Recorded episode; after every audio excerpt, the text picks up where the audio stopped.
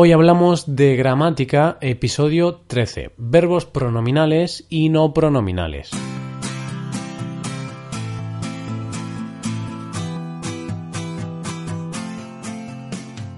Bienvenido a Hoy Hablamos de Gramática, el podcast para aprender gramática del español cada semana. Ya lo sabes, publicamos nuestro podcast cada miércoles. Puedes escucharlo en iTunes, en Android o en nuestra página web. En nuestra web tienes disponible la transcripción completa de este episodio, un resumen del tema gramatical de hoy y varios ejercicios con soluciones para practicar la gramática que veremos hoy. Todo esto está disponible solo para suscriptores premium. Hazte suscriptor premium en hoyhablamos.com. Hola, hola queridos oyentes. Estamos a miércoles así que tenemos que hablar de gramática. Hoy vamos a continuar el tema gramatical de la semana pasada, los verbos pronominales. En este episodio trataremos varios ejemplos de verbos que pueden ser pronominales, pero también pueden ser no pronominales. Y según sean pronominales o no, cambiará su significado. Hoy hablamos de los verbos pronominales y no pronominales.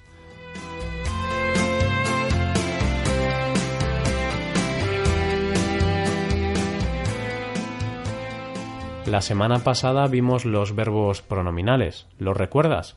Son esos verbos que van acompañados de un pronombre, como el verbo ducharse. Yo me ducho, tú te duchas, él se ducha.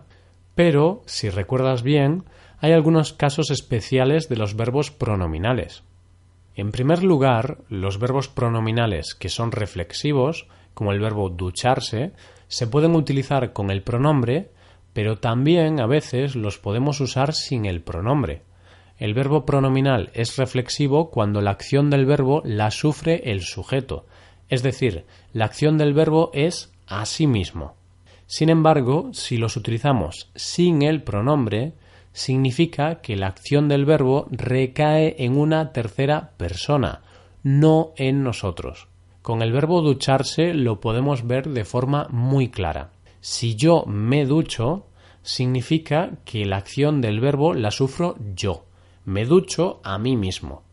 En cambio, si yo ducho a mi abuela, la acción del verbo la sufre mi abuela, y esto vale para casi todos los verbos reflexivos. Otro ejemplo, lastimarse. Lastimarse significa hacerse daño. Si lo uso con la forma pronominal, significa que me lastimo yo mismo. Por ejemplo, hoy me he lastimado jugando al fútbol.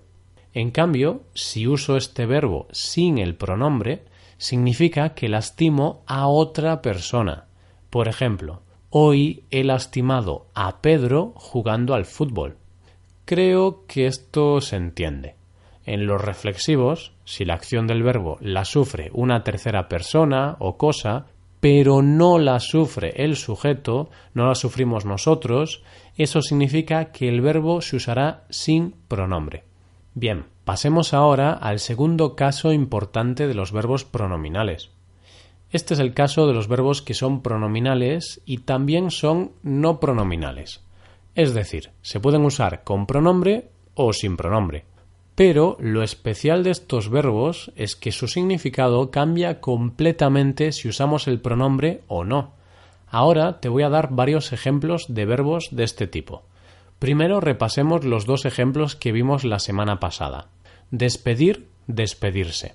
Si decimos despedir, significa echar de un trabajo. Por ejemplo, he despedido a todos mis empleados. Ahora estoy solo en mi empresa.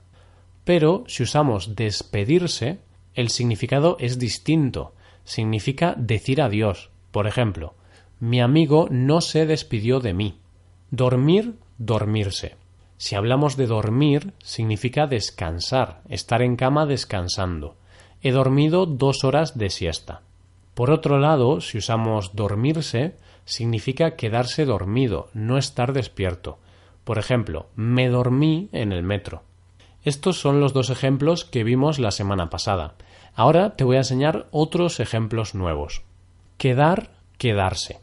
Si decimos quedar, significa lo que resta de algo, concertar una cita o llegar a un acuerdo. Como ves, quedar tiene muchos significados. Por ejemplo, quedé con María a las ocho. Queda poca leche. Por otro lado, si decimos quedarse, significa estar o seguir en un lugar. Por ejemplo, me quedaré en casa todo el día. Significa que estamos en un sitio y vamos a seguir en ese sitio. Otro ejemplo más complicado. Imagina que tu hija quedó con una amiga, es decir, tiene una cita con su amiga. Entonces ella queda con su amiga en su casa, o sea, tiene una cita con su amiga en su casa. Pero después tu hija te llama y te dice que quiere quedarse en casa de su amiga. Ahí usamos quedarse porque ya está en la casa de su amiga, pero ahora quiere seguir en ese lugar. Dejar, dejarse. Si hablamos de dejar, significa prestar algo o consentir, permitir algo. Por ejemplo, Jorge, déjame tu libro. Ojo que aquí el pronombre que utilizo no es reflexivo, no es de verbo pronominal, sino que es un pronombre de complemento indirecto. Otro ejemplo sería deja a tu hijo ir al cine. Pero si hablamos de dejarse, queremos decir que nos olvidamos algo. Por ejemplo, me dejé el libro en la escuela. Sería algo así como me olvidé el libro en la escuela. Es importante ver la diferencia entre el pronombre reflexivo me en esta frase y el pronombre personal de complemento indirecto me en la otra frase. Jorge, déjame el libro, déjame el libro a mí. Me dejé el libro, dejarse el libro. Ir, irse. Si usamos el verbo ir en su forma no pronominal, significa dirigirse a un lugar. Por ejemplo, si tienes planes para ir a casa de un amigo, podrás decir mañana voy a casa de Mario. En cambio, si usamos la forma pronominal de ir, si usamos irse, significa marcharse de un lugar, abandonar un lugar. Por ejemplo, si estás tomando algo con unos amigos y tienes ganas de volver para casa, puedes decir lo siento chicos, yo ya me voy a casa. Significa que vas a abandonar ese lugar para irte a otro.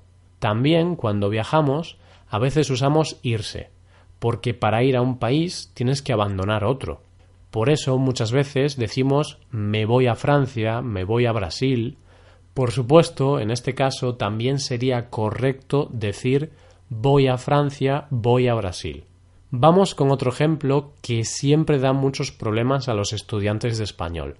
Encontrar, encontrarse. Si usamos encontrar significa dar con alguien o algo que se busca, hallar algo. Por ejemplo, encontré la camiseta que había perdido. Por otro lado, si usamos encontrarse, si usamos el verbo pronominal, significa sentirse o tropezarse o toparse con una persona sin esperarlo. Por ejemplo, me encuentro mal, quizá estoy enfermo. Ahí tendría significado de sentirse. Me encontré con Juan en el supermercado. Ahí tendría significado de tropezarse con alguien. Aquí es importante destacar que encontrarse no es lo mismo que quedar. Muchos estudiantes cometen el error de decir mañana me encontraré con mi amiga en una cafetería. Eso es incorrecto. En este caso debemos utilizar quedar. Mañana quedaré con mi amiga en una cafetería. No sé por qué, pero muchos estudiantes cometen siempre este error. Solamente usamos encontrarse cuando vemos a una persona por sorpresa, de forma inesperada. Ayer me encontré con Cecilia en la panadería. En este ejemplo no esperaba ver a Cecilia, pero por sorpresa la vi en la panadería, me encontré con ella. Volver, volverse. En su forma normal, volver puede significar regresar. Por ejemplo, he vuelto a casa por Navidad. En cambio, si utilizamos la forma pronominal, volverse, ahí estamos hablando de convertirse en algo. Por ejemplo, me he vuelto budista.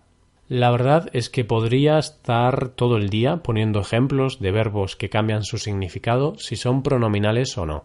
Hoy solo hemos visto algunos de los ejemplos más comunes. En los ejercicios de este episodio tendrás muchos más ejemplos de otros verbos pronominales y no pronominales. Si no sabes el significado de alguno o si no entiendes por qué se usa con o sin pronombre, puedes usar el diccionario de la RAE para ver su significado pronominal y no pronominal. Y por supuesto, si tienes cualquier duda o pregunta, también puedes contactar con nosotros. Si eres suscriptor premium, puedes usar el formulario de soporte premium para que respondamos todas tus preguntas. Hasta aquí llega el episodio de hoy. Te recomiendo hacer los ejercicios con soluciones que están disponibles en nuestra web. Ahí tendrás unos 30 ejemplos distintos en los que tendrás que decidir si usamos el pronombre o no. Para acceder a esos ejercicios tienes que ser suscriptor premium. Si te haces suscriptor premium tendrás acceso a muchas ventajas. Podrás ver la transcripción y los ejercicios de este podcast, podrás hacer preguntas y recibirás atención individualizada por email. Hazte suscriptor premium en hoyhablamos.com. Y aquí acabamos. Muchas gracias por escucharnos. Te recuerdo que este es un podcast de nueva creación. ¿Qué te parece? ¿Te gusta? Si te gusta este podcast, déjanos una valoración de 5 estrellas en iTunes. Pasa un buen día. Hasta la próxima.